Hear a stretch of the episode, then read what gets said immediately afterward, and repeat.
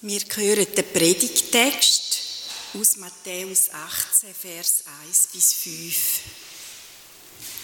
Zu derselben Stunde traten die Jünger zu Jesus und sprachen, wer ist nun der Größte im Himmelreich?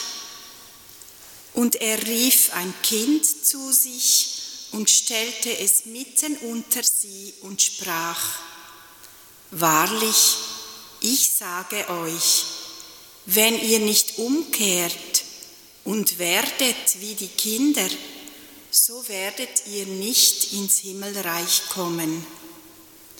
Wer nun sich selbst erniedrigt und wird wie dieses Kind, der ist der Größte im Himmelreich.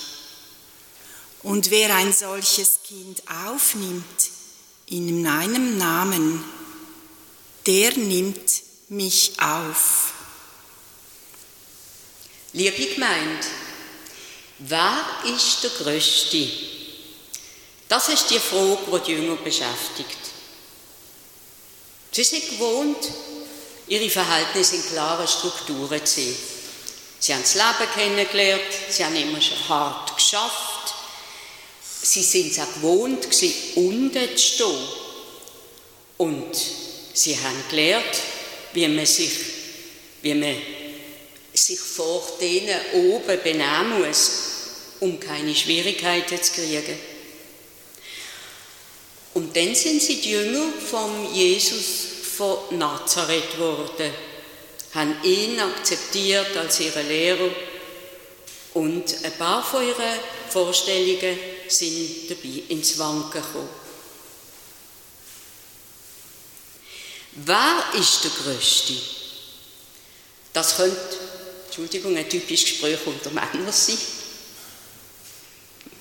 Größe bedeutet dann oft eben Macht, Geld haben, stark sein, wichtig sein, bekannt sein, Waffen zu besitzen damals auch. Damals haben nämlich viele gesagt, der Kaiser in Rom ist der Größte. Der hat Macht, der hat Geld, der hat Soldaten. Aber doch, jetzt fragen die Jünger anders. Sie fragen, wer ist der Größte im Himmelreich vor Gott? Bei Gott sind die Maßstäbe anders, das wissen sie. Das haben sie ja vom Jesus schon gespürt. Wer steht wohl dort am höchsten? Wer hat am meisten Macht? Der, der am meisten betet, der, der den Lobpreis am schönsten singt. Für die Jünger ist natürlich der Jesus der Größte. Und was sagt er jetzt zu dieser Frage? Er gibt ihnen ein unbequemes Wort, wo wieder alle ihre Kriterien durcheinander wirbelt. Er hat sie da alle um sich versammelt. Er will, dass alle ihn verstehen. Es ist ihm sehr wichtig, dass ihn jetzt unbedingt alle verstehen. Und sie hören zu. Er sagt, ich will euch zeigen, wer der Größte ist. Alle sind gespannt. Was macht er jetzt? Er winkt jemand an. Du, du dort, komm. Ja, dort hinten sitzt der kleine Bub auf einem Mürli. Und da glaubt zuerst nicht, dass der Jesus ihn meint. Aber doch, der Jesus rief ihn. Der kommt näher, verlegen. Jo, die meine ich, sagt der Jesus. Komm, komm, stell dich in die Mitte zu mir. Schür bahnt sich der, Weg, der Bube Weg durch die Männer. Und der Jesus buckt sich. Er nimmt ihn in den Arm und tut ihn begrüßen. Er lacht und sagt zu den Jüngern, wenn ihr ins Himmelreich kommt, dort der Größte sein, dann müsst ihr so sein wie das Kind. Und das ist meine Antwort auf eure Frage. Noch etwas sagt der Jesus, nachdem alle still geblieben sind. Wenn ein berühmter Mann zu euch kommt, dann dient ihr euch sicher freuen, habt ihn gern als euren Gast im Haus, macht alles bereit für ihn. Aber ich sage euch, es gibt noch etwas Besseres. Nämlich so ein Kind willkommen heißen, wie wenn es der berühmte Gast wäre. Wenn ihr ein einziges Kind von denen aufnehmt mit offenen Armen, dann nehmt ihr mich auf. Das ist eine erstaunliche Reaktion von Jesus auf die Frage der Jünger, wer der Größte sei im Himmel. Es ist natürlich ihr Wunsch dahinter gestanden, selber groß und bedeutend zu sein. Wenn schon nicht auf der, auf der Erde, dann doch nachher einmal im Himmelreich von Gott. Und dann kommt eben das kleine Kind, wo der Jesus dem allem entgegenstellt und sie lehrt, wer sich selbst niedrig macht wie dieses Kind, der ist der Größte im Himmel. Man muss sich dabei vor Augen halten, dass ein Kind damals in der Antike nichts zählt hat. Man hat sie natürlich gern gehabt. Und natürlich ist es wichtig, Kinder zu haben. Aber die Kindersterblichkeit ist noch so groß gewesen, dass man eigentlich mit ihnen erst gerechnet hat, wenn sie größer und kräftiger geworden sind. Heute bei uns ist das anders. Bei uns stehen sie sehr häufig im Mittelpunkt. Manchmal sogar mehr, als ihnen gut tut. Und auf eine andere Art, als das der Jesus gemacht hat. Man muss sich auch bewusst sein, dass damals in der Antike Kinder völlig machtlos sind. Man hat sie nicht gefragt, was wollt ihr, was willst du essen, was willst du anziehen oder was auch immer, was willst du unternehmen heute.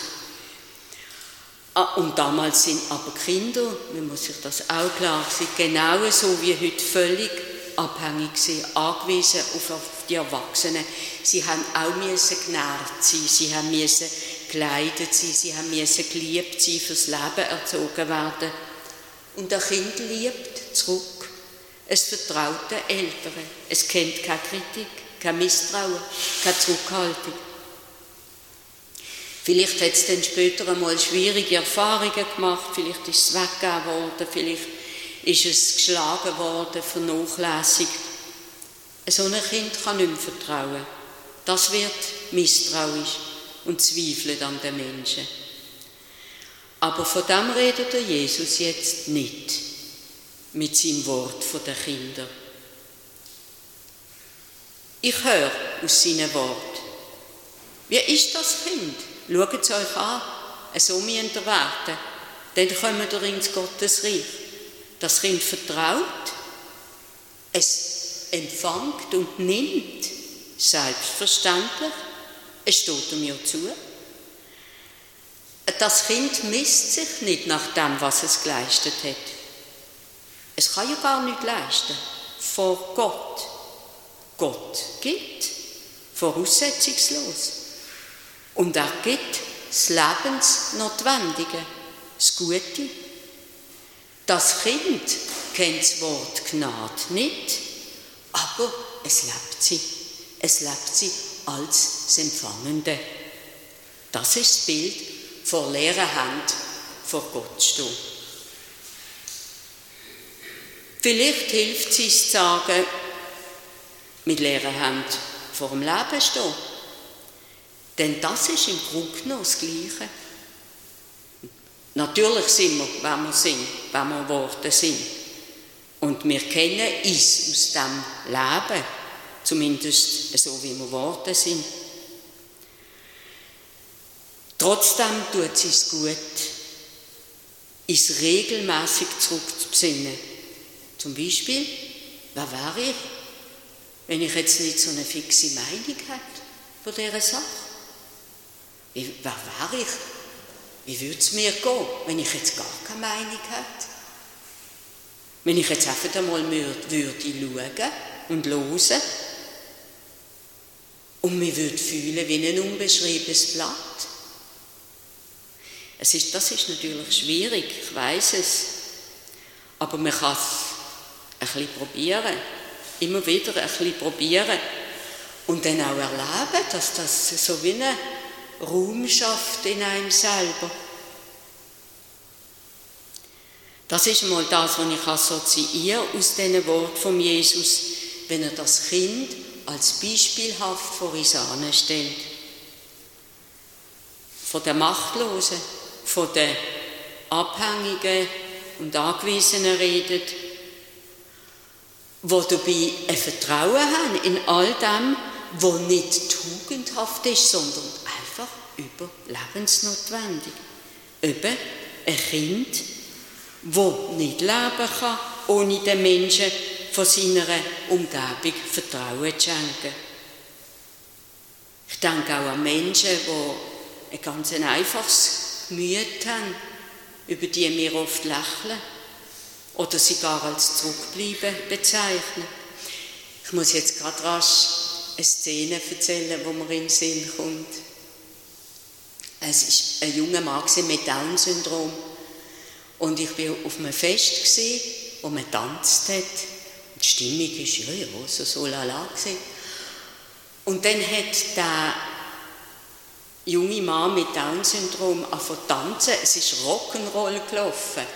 Und der hat sich dann hingegeben und einfach, man hat gemerkt, er hat keine Hemmungen, der hat einfach dermaßen Freude und Bein geschüttelt, Daumen geschüttelt und, und das hat sofort die Stimmung geändert auf dem Fest. Und auch, ich denke, die Leute wären viel schneller wieder an ihren Platz gegangen, aber nein, er ist geblieben und hat tanzt und hat auch dazu gesungen, so wie das hat können und das hat einfach das Fest gerettet.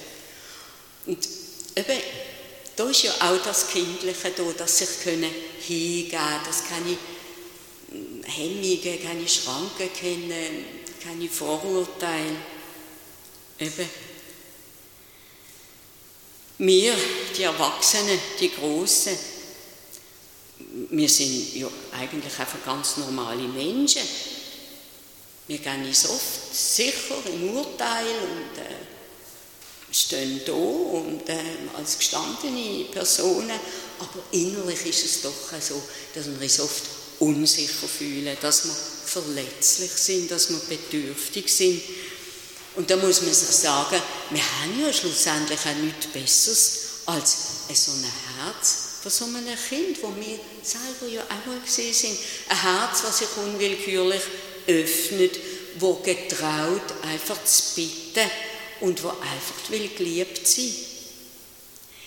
Das ist der Weg, wo ich, also jetzt in meinen Augen, wir können sicher noch andere Aspekte aufzeigen, wo der Jesus den Menschen zeigt, die jetzt um sind, um ins Himmelreich zu kommen und dabei nicht vom Ende aller Tage spricht, das tut mir eben auch noch wichtig, sondern vom gegenwärtigen Reich Gottes. Wir hören auch seine Mahnung, die noch an den Weg knüpft, kehret um. Es ist tatsächlich so, dass unser Denken, unser Empfinden oft in eine andere Richtung muss gelenkt werden.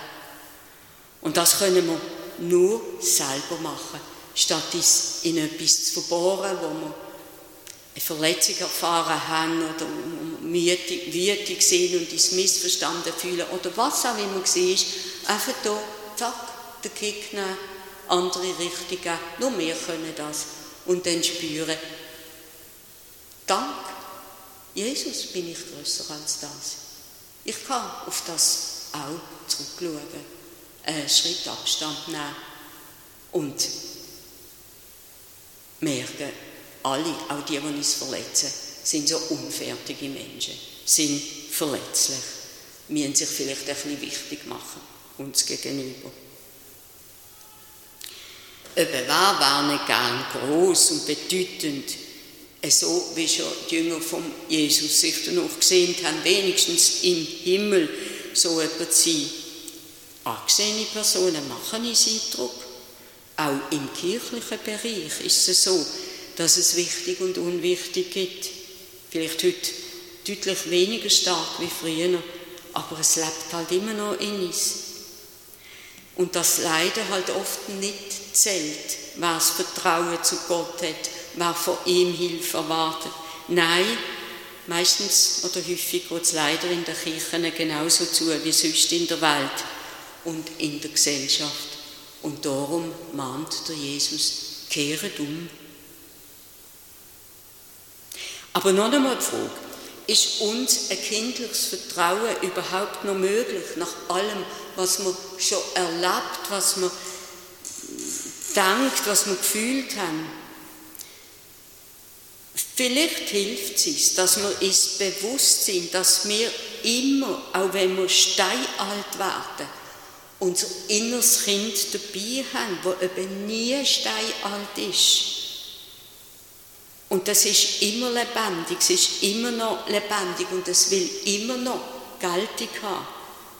Und es möchte mit uns die Freude an den kleinen Sachen teilen, die Freude am Dasein, und ihm tut es weh, dass es das Leben, dass wir das Leben nicht immer, dass wir, jetzt muss ich anders sagen, ihm tut es weh, wenn wir zu wenig auf Gott setzen. Wenn wir meinen, wir müssen das Leben immer, immer aus eigener Kraft meistern. Und ihm tut es weh, wenn wir meinen, wir müssen Leistungen vorweisen, damit, man, damit Gott uns kann gern Das spürt ja in sich. Es tut es vielleicht nicht aussprechen, aber es spürt in sich, das ist nicht so. Denken wir daran, dass wir vor Gott alle Kinder sind. Es ist keins älter, größer, wichtiger. Und Öfters wird der Blick von uns auf das zeitlose Kind in uns heilsam, erheiternd, befreiend. Der Jesus hat den Menschen, die mit ihm waren, die mit ihm eine Strecke von seinem Leben geteilt haben, nicht nur gelehrt, wie man gut und heilsam lebt. Da hat es ihnen selber auch vorgelebt. Alles, was vor Menschenaugen zählt, was wichtig war, hat er aufgegeben. Er selber hat sich niedrig und anfechtbar wie sonst der Mensch gemacht. Die Unbedeutenden, die Kranken, die, die vom Leben gezeichnet sind, die haben so einfach, der einfachste Zugang zu ihm gefunden. Und das hat doch unser Verhältnis zu unserem Schöpfergott prägt über die vielen Generationen. Denn wer scheinbar Größe, die scheinbare Größe aufgibt, da findet der Weg zu Gott. Da findet der Weg zum Christus in uns. Da findet der Weg zum Mitmensch.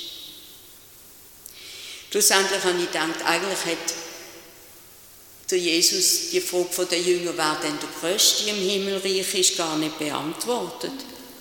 Er hat uns aber einen Hinweis darauf gegeben, wo der Zugang, wo das Törle ist zum Himmelreich. Und darum darf ich hoffen und vertrauen, dass ich, wie wir alle, wie jedes Lebewesen, wie alles, was er erschaffen hat, bei Gott groß und wichtig ist. Amen.